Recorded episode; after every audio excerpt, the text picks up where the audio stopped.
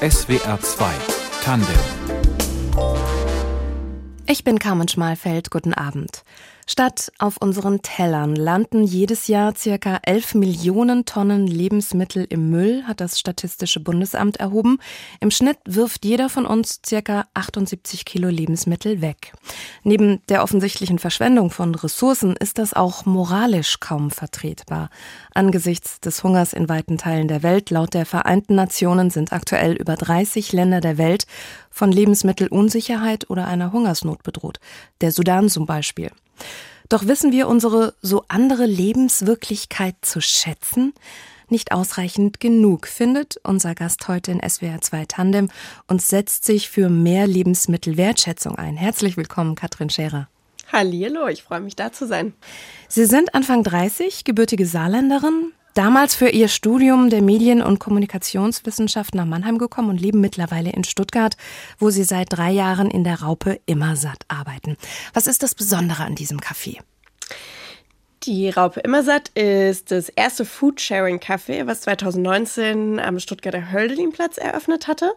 Und die Grundidee dahinter ist, in Form eines öffentlichen Raumes, also in dem Fall eben das Café, auf das Thema Lebensmittelwertschätzung ganz subtil mit Angeboten aufmerksam zu machen. Mit Angeboten meine ich damit, dass wir in dem Verteiler, so nennen wir das, also fair geschrieben, gerettete Lebensmittel anbieten, kostenfrei und bedingungslos. Und Gäste können sich eben dort dann bedienen und so darüber selbst zum Lebensmittelretter oder Retterin werden und sich für Lebensmittelwertschätzung einsetzen.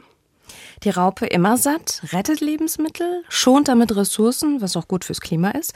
Preise werden solidarisch nach finanziellen Möglichkeiten gezahlt. Da gehen wir auch gleich noch mal ein bisschen genauer drauf ein. Es ist also ein Win-Win-Win-Kaffee Wer besucht Sie in der Raupe immer satt? Welche Menschen kommen bei Ihnen vorbei? Also wir richten uns gar nicht an eine bestimmte Zielgruppe, sondern bei uns sind eigentlich alle Menschen willkommen, weil ja auch das Thema Lebensmittelverschwendung uns als Gesamtgesellschaft eben betrifft so.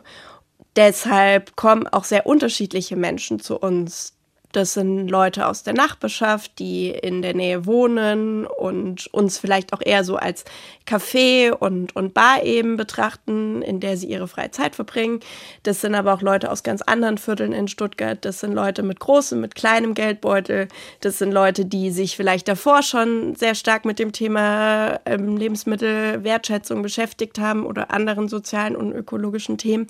Das sind aber auch Menschen, die damit vielleicht noch gar nicht so die Berührungspunkte hatten. Und das macht's sehr, sehr spannend, weil man dadurch einfach ins Gespräch miteinander geht und darüber sprechen kann. Kommen wir vielleicht zu den Menschen mit den kleinen Geldbeuteln, die Sie eben erwähnt haben. Wie hoch ist die Hürde für diese, ich sag mal, bedürftigen Menschen, das Café zu betreten und ihr Angebot zu nutzen? Wie genau das einzelne Gäste wahrnehmen, das wissen wir ja gar nicht so genau. Also wir sind ja eben in einer anderen Perspektive. Aber was uns ganz, ganz wichtig ist, ist, dass wir eine Wohlfühlatmosphäre schaffen wollen, in der sich möglichst viele Menschen wohlfühlen, ganz unabhängig von irgendwelchen Bedingungen oder so. Und deshalb richten wir unser Angebot eben an alle und indem man kostenfrei die Lebensmittel retten kann und indem ja auch durch das solidarische Preismodell bei unserem Getränkeverkauf alle Menschen irgendwo teilhaben können. Also niemand wird jetzt aufgrund eines Preises ausgeschlossen und alle zahlen nach ihren Möglichkeiten. Deshalb können sich halt ganz viele unterschiedliche Menschen auch wohlfühlen. Das heißt, wenn ich Ihr Café besuche, kann ich selbst entscheiden, wie viel ich dann für die Getränke bezahlen möchte, mhm. was mir das wert ist. Genau, also wir stellen am Ende des Besuchs dann immer an der Kasse die Frage, ähm, was ist dir das jetzt wert, was du gerade konsumiert hattest und was kannst du auch zahlen. Also wir wollen eben niemanden ausschließen aufgrund von Preisen, sondern man darf selbst entscheiden, was man dafür zahlt, was auch die eigenen Möglichkeiten eben hergeben. Wie sind dann so die Reaktionen auf so eine Frage? von Überforderung bis hin zu, ach, ähm, ich bezahle einfach das, was ich in anderen Läden auch bezahle. Ähm, ja, ist, ist irgendwie alles mit vertreten. Und, und für andere ist es aber auch ein super schöner Moment, wenn sie sich halt sagen können, ach, ich möchte mich vielleicht auch gar nicht so beeinflussen lassen von dem, was ich woanders zahle, weil ja auch das Erlebnis bei uns vielleicht ein anderes ist als in einem ich sag mal, Standardkaffee. Ne? Also dadurch, dass man ja durch das Lebensmittel retten auch nochmal einen Aspekt halt dabei hat und auch beispielsweise durch unser Rahmenprogramm, Kunst, Kulturveranstaltungen, durch die Atmosphäre, die da halt entsteht, laden wir ja auch dazu ein, ganz individuell nochmal zu überlegen, wie kann ich jetzt irgendwie das in einen monetären Wert eben übertragen und was möchte ich auch zum Erhalt des Ortes beitragen. Und das rechnet sich? Also das trägt sich? Also das funktioniert? Wie sich das zeigt, dass es uns seit vier Jahren gibt? Ja, in der Tat. Also das Vertrauen, was wir den Gästen entgegenbringen, das wird auch wertgeschätzt und ähm, ich würde sagen, in 99 Prozent der Fälle wahrscheinlich auch ganz, ganz ehrlich irgendwie behandelt. Wie finanziert sich Ihr Café noch? Also ausschließlich über den Getränkeverkauf oder gibt es da noch andere Aspekte? Wir finanzieren uns hauptsächlich über den Getränkeverkauf. Darüber hinaus erhalten wir natürlich auch, da wir ein gemeinnütziger Verein sind, ab und an auch Spendengelder von Privatpersonen, teilweise auch von größeren Organisationen.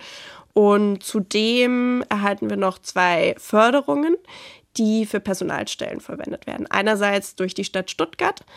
Das sind die beiden Vorstandsposten, die finanziert werden, die sich gar nicht ähm, um die Arbeit im Café primär kümmern, sondern eigentlich hauptsächlich so ideelle Aufgaben betreuen, wie zum Beispiel die Kommunikations- und Öffentlichkeitsarbeit, das Veranstaltungsprogramm, die Administration. Und dann haben wir noch zudem eine Förderung durch die Heidehof Stiftung in Stuttgart für eine Teilzeitstelle, die das Thema Foodsharing verantwortet. Was ich mich die ganze Zeit so ein bisschen frage, ist, ähm, bekommen Lebensmittel dadurch tatsächlich mehr Wert, dass ich selbst bestimmen kann, was ich dann bei ihrem Besuch bezahle? Also wie ist da der Zusammenhang? Mhm. Also ganz wichtig ist da zu betonen, die Lebensmittel sind ja kostenfrei. Also man zahlt nicht für die Lebensmittel einen Beitrag, sondern ausschließlich für die Getränke. Denn die Getränke, Stimmt.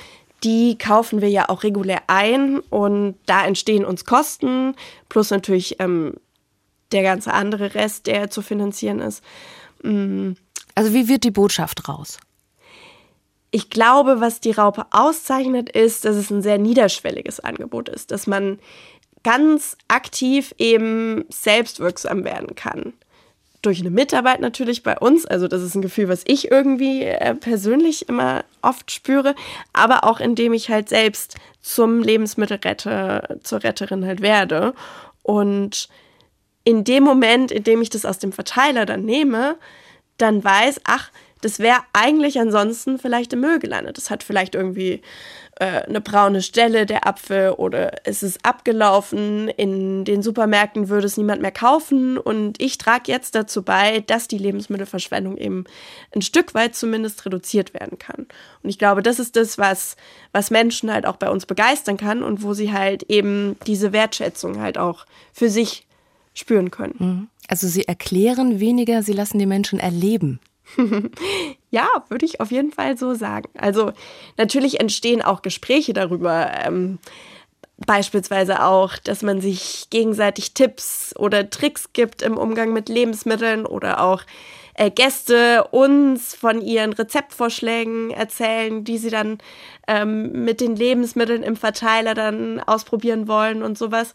Mm und ich glaube, ja, dass diese Gespräche so das aller, aller wertvollste sind, weil es geht uns gar nicht darum, da jetzt mit dem Zeigefinger drauf zu zeigen und zu sagen, hier Leute, wir haben ein Problem, wir müssen das anpacken. Natürlich tun wir das subtil, natürlich ist das unsere Botschaft, aber wir versuchen eigentlich eher eben die Leute erstmal mitzunehmen und an das Thema ranzuführen und sie sozusagen dazu zu bringen, das auch selbstständig eben reflektieren zu können und dann auch was selbst verändern zu können. Ich freue mich darauf, dass Sie uns an das Thema Foodsharing gleich noch ein bisschen besser heranführen, woher die geretteten Lebensmittel stammen. Auch gleich Thema hier in SWR 2 Tandem mit Katrin Scherer nach Wunschmusik von Ihnen. Wir sind Helden von hier an blind. Was mögen Sie an dem Song? Ja, Wir sind Helden ist ähm, auf jeden Fall eine Band, die mich in meiner Jugend sehr geprägt hat und die mich vor allen Dingen durch clevere, kluge Texte schon immer begeistert hat. Durch Texte, mit denen man sich identifizieren kann und ja, dass, dass die Texte einfach so eine kleine Orientierung vielleicht im Leben auch geben können. Circa 40 Prozent der erzeugten Nahrungsmittel werden in Deutschland nie gegessen, sondern landen vorher im Müll. Unser Gast heute in SWR 2 Tandem möchte das gerne ändern, dieser Verschwendung entgegentreten. Katrin Scherer, Sie sind im Vorstand des Foodsharing Cafés Raupe Immersatt in Stuttgart. Wie ist die Raupe Immersatt entstanden? Raupe Immersatt ist entstanden aus dem Engagement von fünf wunderbaren Menschen, die sich in der Stuttgarter Foodsharing Community kennengelernt haben. Ich persönlich bin tatsächlich erst später dazu gestoßen, das ist mir immer ganz wichtig zu betonen. Mm, und die Idee hinter der Gründung des Foodsharing Cafés ist, dass durch das Engagement bei Foodsharing, also in dem Moment das Retten bei den Kooperationsbetrieben, also Supermärkten, Bäckereien, teilweise auch Gastronomiebetrieben, dass es im Endeffekt auch nur eine Form von Symptombekämpfung. Das heißt, ich hole das ab, ich verteile es, ich rette es vor der Tonne man ist natürlich selbstwirksam, aber schlussendlich hat man, und da spreche ich auch selbst als Foodsaverin, die ein paar Jahre auch mitgemacht hat, schlussendlich hat man halt das Gefühl, so wirklich viel ändert sich eigentlich nicht.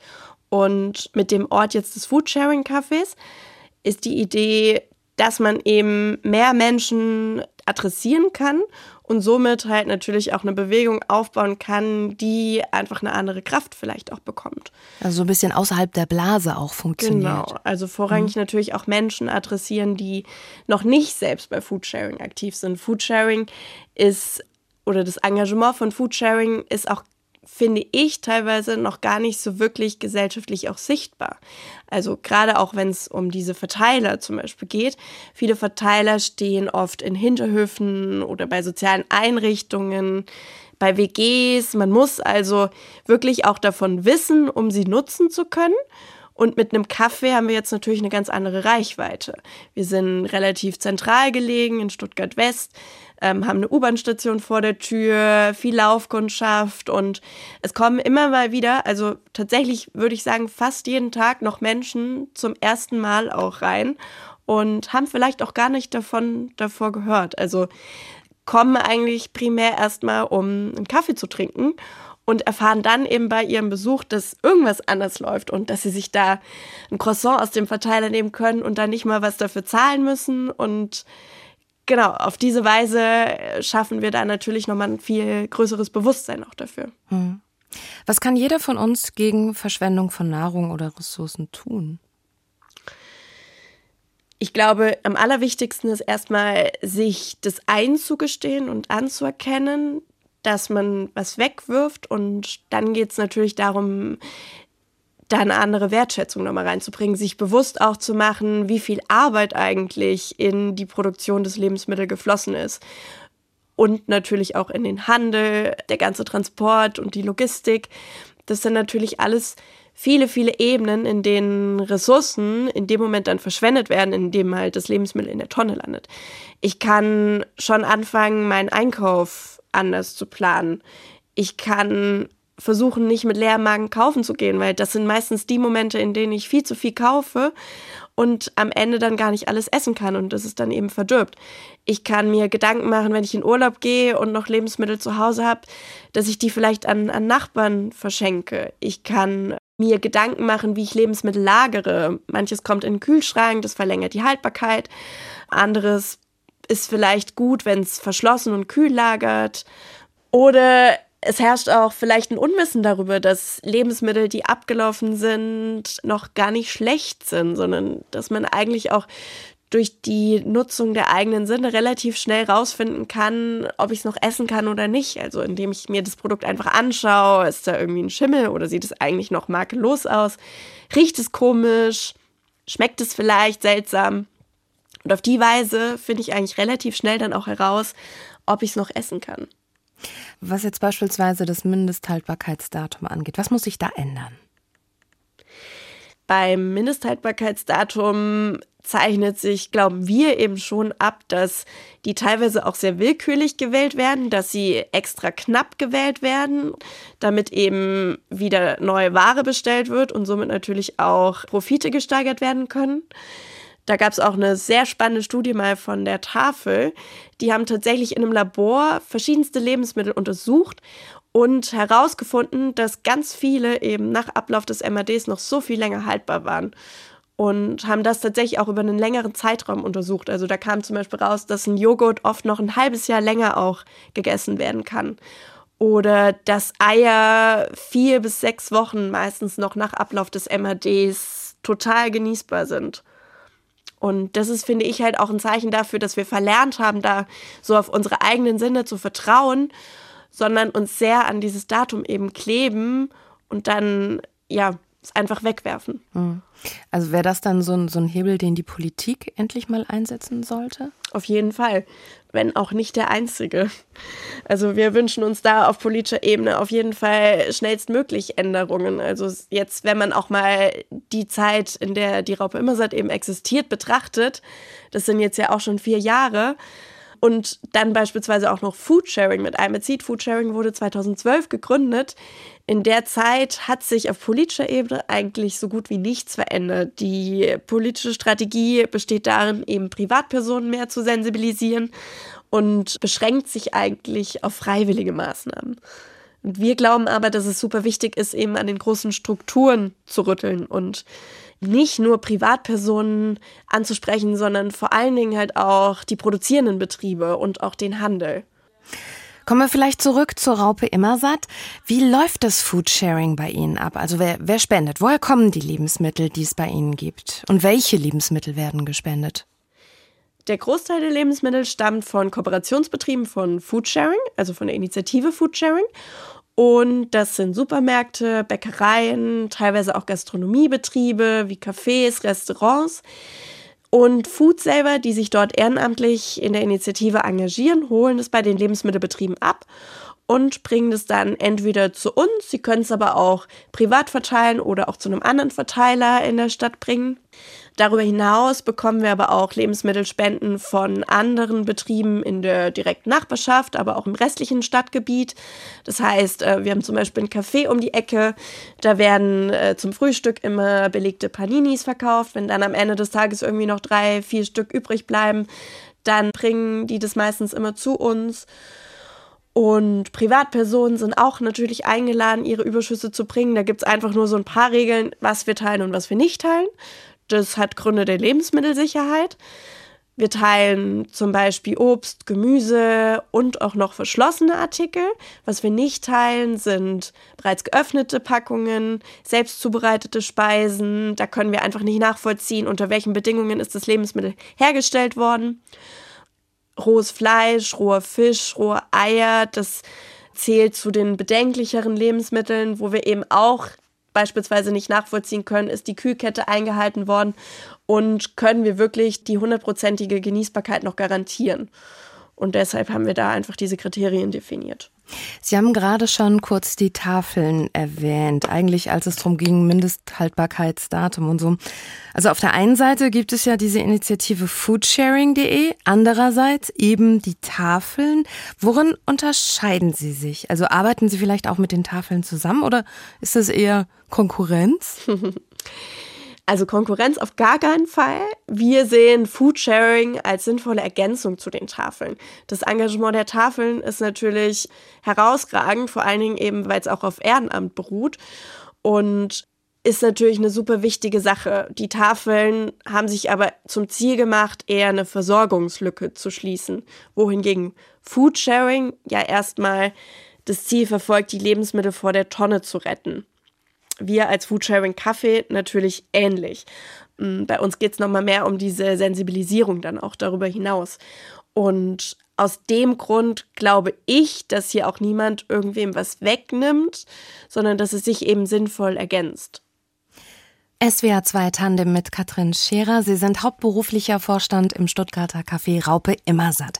Sie haben Medien- und Kommunikationswissenschaft in Mannheim studiert, danach an der Uni Hohenheim Kommunikationsmanagement. Was lernt man da? Sehr, sehr viel wissenschaftliches Forschen. Also beide Studiengänge, vor allen Dingen aber auch der erste, bereiten natürlich auf eine Tätigkeit in der Forschung zu. Das heißt, man untersucht empirisch eben sehr, sehr viele Phänomene im Kommunikations- und Medienbereich. Und im besten Fall zieht man dann daraus irgendwelche Schlüsse für die Praxis. aber grundsätzlich ist es eben eine Forschungstätigkeit. Und jetzt sind Sie ganz praktisch unterwegs und setzen sich ein für Lebensmittelwertschätzung. Dieses sich einbringen, also mhm. Dinge verändern wollen, das haben Sie schon auch als Jugendliche gemacht. Wann hat persönliches Engagement bei Ihnen angefangen? Also ich komme natürlich auch aus einem dörflichen Umfeld, wo das Vereinsleben schon sehr, sehr groß auch immer geschrieben wurde. Da habe ich mich teilweise im Musikverein eingebracht, aber auch äh, in der Schule dann als Kurssprecherin, in der Schülervertretung, habe irgendwie das Abi-Zeitungskomitee geleitet. Das heißt, da war schon immer auch ein, eine große Motivation, eben was beizutragen und auch im Organisatorischen halt tätig zu werden. Und ich glaube, das hat ein bisschen vielleicht auch abgefärbt auf meine, auf meine Affinität für solche Sachen. Jetzt arbeiten Sie in einem Café. Sie sagen, Ihr Hobby ist Kulinarik, also kulinarische Entdeckungen machen. Das klingt so ein bisschen nach einem Muster. Vielleicht wäre ich ja auch gar nicht im Café, hätte ich da nicht so eine Affinität dafür. Ne? Genau, ich glaube, ich begeister mich sehr für gute Lebensmittel und für das, was halt auch dahinter steht, für die ProduzentInnen, für die Betriebe, für das Umfeld, in dem das Lebensmittel hergestellt wurde. Und ich glaube, das zeichnet sich auch so in meinem Privatleben ab. Also ich gehe unheimlich gerne essen, entdecke neue Restaurants, bin offen für alle möglichen Länderküchen. Auch auf Reisen finde ich es einfach wahnsinnig spannend, auch die Küchen vor Ort eben kennenzulernen und zu schauen, was wird da angeboten. Und ähm, ja, kann mich einfach für ganz vieles in dem Feld begeistern. Hm. Und ich glaube nicht nur in dem Feld, sondern auch was Erfahrungen angeht, was, was Subkultur angeht. Sie haben ja auch subkulturelle Events in Stuttgart organisiert und ziehen das auch so ein bisschen mit rein in die Raupe Immersatt. Was konkret machen Sie da alles? Ich bin Teil von einem Kollektiv und wir organisieren Tanzveranstaltungen im Bereich der elektronischen Musik, mm, sowohl privat, das heißt auf Wiesen, in Wäldern und aber auch ähm, an öffentlichen Orten, also bei bestehenden Veranstaltungslocations. Und unser Ziel ist es halt eben, so eine Alternative zum bestehenden Nachtleben in Stuttgart zu schaffen und zur bestehenden Clubkultur und vorrangig halt auch Künstler und Künstlerinnen zu buchen, fernab dieses Bereichs eben und ja, so eine kleine neue Realität dann halt für den Zeitraum der Veranstaltung zu schaffen durch besondere Aufbauten, durch besondere Dekorationen, die einfach so ein bisschen einlädt halt fernab vom Alltag, mh, mm, ja, sich auf die Musik komplett einzulassen und einfach eine gute Zeit zu verbringen. Mhm. Und kommen wir vielleicht nochmal zurück zur Raupe Immersatt. Wie sieht so ein ganz gewöhnlicher Arbeitstag von Ihnen aus? Der ist in den allerseltensten Fällen, würde ich sagen, so vorhersehbar ganz vieles passiert einfach spontan und lässt sich so gar nicht planen. Was meine Hauptaufgaben angeht, bin ich vorrangig für Presse, Öffentlichkeitsarbeit, für externe Kommunikation, also auch über unsere eigenen Kanäle verantwortlich. Ich verantworte das Veranstaltungsprogramm, also wir machen hier ganz viele Kunst- und Kulturveranstaltungen, sei es jetzt irgendwie ein Filmabend, eine Lesung, es gibt eine Kunstausstellung für einen bestimmten Zeitraum oder wir veranstalten ein Open Air politische Diskussionsrunden, Workshops. Das alles zählt so zu meinem Aufgabenbereich, aber es sind auch oft sehr langweilige Aufgaben wie Förderanträge schreiben, irgendwelche ähm, administrativen Aufgaben. Und dann dazu kommt eben noch die Mitarbeit auch im Café und ich springe öfter mal ein, auch wenn es irgendwie brennt, wenn jemand krank ist, wenn es einen Urlaubsfall gibt. Mm, oder wenn beispielsweise auch eine große Lebensmittellieferung unvorhergesehen eben eintrifft und das dann eben zusätzlich zum regulären Betrieb mit allen Gästen, die zu dem Zeitpunkt eben da sind, dann gut ist, wenn einfach noch jemand unterstützt. Und das alles trägt dazu bei, dass die Raupe immer satt wirtschaftlich so solide unterwegs ist. Und das ist sie schon seit einiger Zeit, seit vier Jahren. Sie hat auch die herausfordernde Pandemie gut überstanden und damit die Skeptiker des Konzepts auch durchaus überrascht. Lebensmittel schätzen, retten vor voreiliger Entsorgung und dabei Menschen mit jedwedem finanziellen Hintergrund gleichermaßen zu bewirten. Diesen Spagat schafft das Stuttgarter Foodsharing Café Raupe Immersatt. Zudem finanziert sich das Café über eine freiwillige Getränkepreisgestaltung. Darüber sprechen wir in SWR 2 Tandem heute mit Katrin Scherer. Und dieses Konzept funktioniert jetzt schon seit vier Jahren. Die Raupe Immersatt wird morgen vier Jahre alt. Geburtstag, juhu. Am 6. Juni 2019 ist Ihr Café am Stuttgarter Höllenplatz eröffnet worden. Wie feiern Sie diesen Geburtstag? Ja, morgen machen wir tatsächlich einen Teamausflug. Das ist nämlich unser Ruhetag. Dienstags haben wir immer standardmäßig geschlossen und wir haben gesagt, okay, dann nutzen wir das einfach mal, um uns selbst ein bisschen zu feiern. Und dann in der Woche noch, ab Donnerstag, haben wir jeden Tag so ein paar Highlights geplant und feiern das Ganze mit lieben Kooperationspartnern und Partnerinnen, mit musikalischen Acts und ja, sind schon ganz gespannt. Wie viele Menschen, weil Sie gerade das Team erwähnt haben, arbeiten denn in der Raupe immer satt mit? Also sind die alle angestellt? Ähm, sind das teilweise aber auch Ehrenamtler, bezahlte Kräfte? Ja, wir haben jetzt gerade ein Team aus 14 Menschen bestehend und alle sind fest angestellt beim Verein in ganz unterschiedlichen Stundenverhältnissen. Also von Minijobs bis hin zur Vollzeitkraft ist alles vertreten. Und was uns ganz besonders freut, ist eben auch diese Entwicklung, die wir halt in den vier Jahren durchlaufen haben, dass der Großteil des Teams eben aus Teilzeitstellen besteht, das heißt sozialversicherungspflichtige Tätigkeiten. Genau, das heißt, dass Menschen auch darüber halt ihren Hauptverdienst bestreiten. Und Ihnen ist es auch ganz wichtig, dass das eben kein ehrenamtliches Engagement ist. Warum?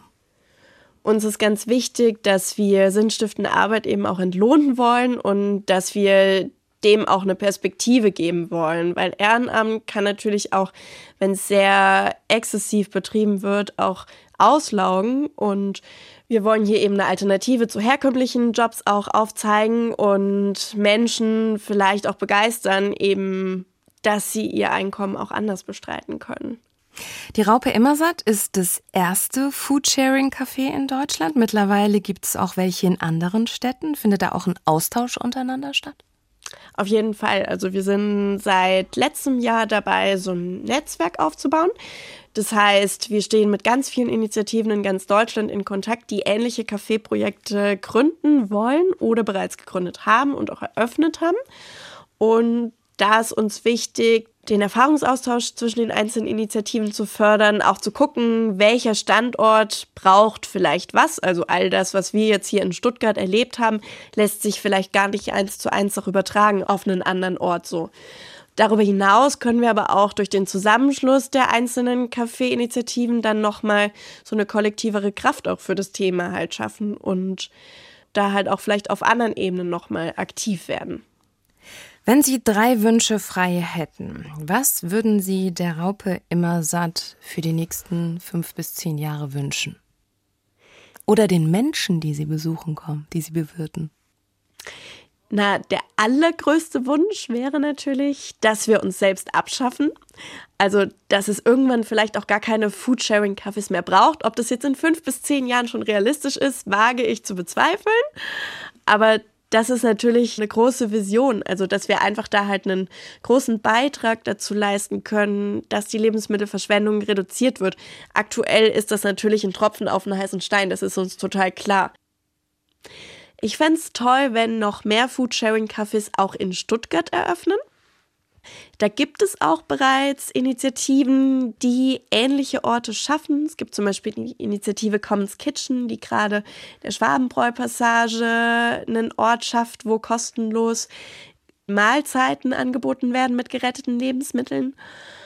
Und dass Menschen uns als Foodsharing-Kaffee vielleicht auch gar nicht brauchen, wenn sie jetzt irgendwie ihren Kühlschrank noch vom Urlaub ausmisten, sondern dass irgendwie der erste naheliegende Gedanke ist, ich gehe einfach zur Nachbarschaft und verteile es dort oder ich frage Freunde, ob sie was davon haben wollen. Also, dass es irgendwie so ein, ein direkterer Austausch nochmal miteinander wird. Das fände ich toll. Hm. Oder dass Menschen auch verstehen, ne, dieses, ich fand das Wort, was Sie vorhin benutzt haben, so schön, diese Selbstwirksamkeit. Mhm. Und ich glaube, dass wir da mitunter einfach so Angebote wie die Raupe immer satt brauchen, um zu verstehen, was wir eigentlich alles könnten. Was wir vielleicht auch verlernt haben, würde ja. ich auch sagen.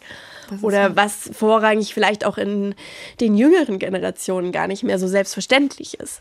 Also ich habe da auch oft einen Austausch so mit älteren Leuten und merke dann, für die ist so vieles irgendwie noch so normal. Beispielsweise empfangen wir voll oft auch so Stadttouren bei uns im Café. Und wenn da dann ältere Leute dabei sind, dann empfinde ich auch so eine große Demut, weil ich will denen, die vielleicht auch ganz andere Erfahrungen gemacht haben im Umgang mit Lebensmitteln, auch nicht erzählen, was wir jetzt machen, sondern die wissen es vielleicht auch viel besser. Wir können auch da voneinander lernen. Und da ist uns auch so der Austausch zwischen den Generationen super wichtig. Ich danke Ihnen ganz herzlich für diesen schönen, interessanten Austausch über Lebensmittelwertschätzung, über Foodsharing. Das war SWR 2 Tandem heute mit Lebensmittelretterin Katrin Scherer. Ich bin Carmen Schmalfeld. Ihnen noch einen schönen Abend.